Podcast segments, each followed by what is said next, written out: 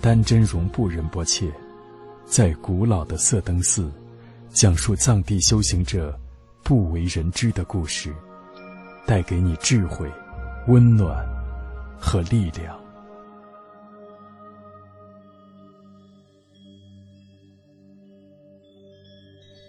我以前见过一个人，他问我：“你从哪里来的？”我说：“我从西藏来。”他说：“小师傅，你坐一下。”然后我就坐在沙发上，他拿了一个凳子过来，双盘坐下说：“小师傅，面对我这边看着我。”他就开始念着什么。中间停顿了一下，突然间大声喊：“哈！小师傅，你看到什么东西了没有？”他问我。我说：“我没有看到什么。”我确实什么也没有看到。他说：“哦，你的业障比较重。”然后他就走了。也许是我的业障太重，也许是这个自称阿丘喇嘛弟子的人傲慢心太重。在我的人生当中，除了阿丘喇嘛，从来没有人问过我这样的问题。当年我和阿丘喇嘛在一起的时候，阿丘喇嘛曾做过一个手印给我看。当时周围还有许多僧人。我看到手印里面有一个龙钦巴尊者的像，大家也都见到了。阿丘喇嘛不单是对我这样，很多高僧大德都承认他这样问过：“我头上有什么？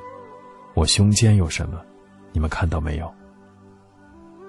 连我的上师仁波切和阿丘喇嘛在一起的时候，阿丘喇嘛也说：“阿琼，你看到没有？”我这里有一个观世音菩萨。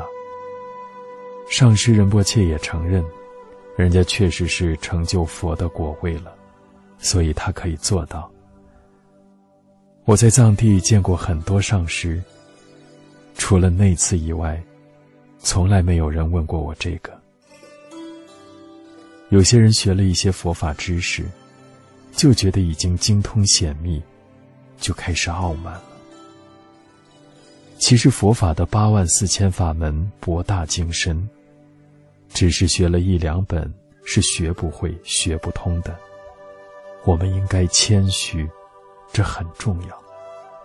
不管你真的学的怎样，修的怎样，做人都必须要谦虚低调，这非常重要。无论是法王、仁波切、大活佛，还是师兄里的大师兄、小师兄。不管是年龄大的还是年龄小的，大家都应该要谦虚，懂礼貌。我们对众生要升起慈悲，首先我们要谦虚。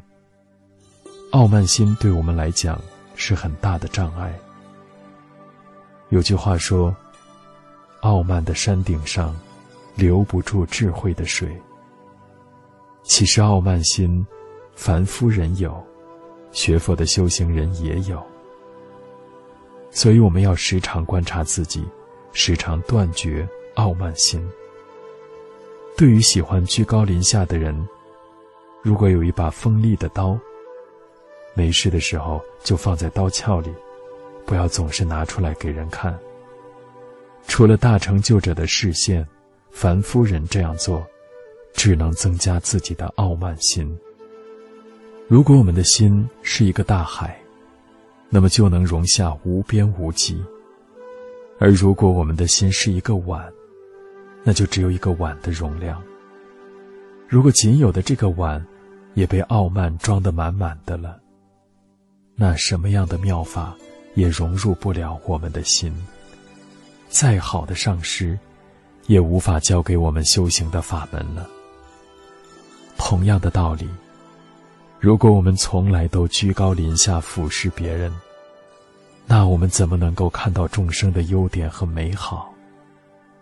我们只有居于低处，内心调柔，对万事万物都有恭敬心，对别人的成就都真心去随喜。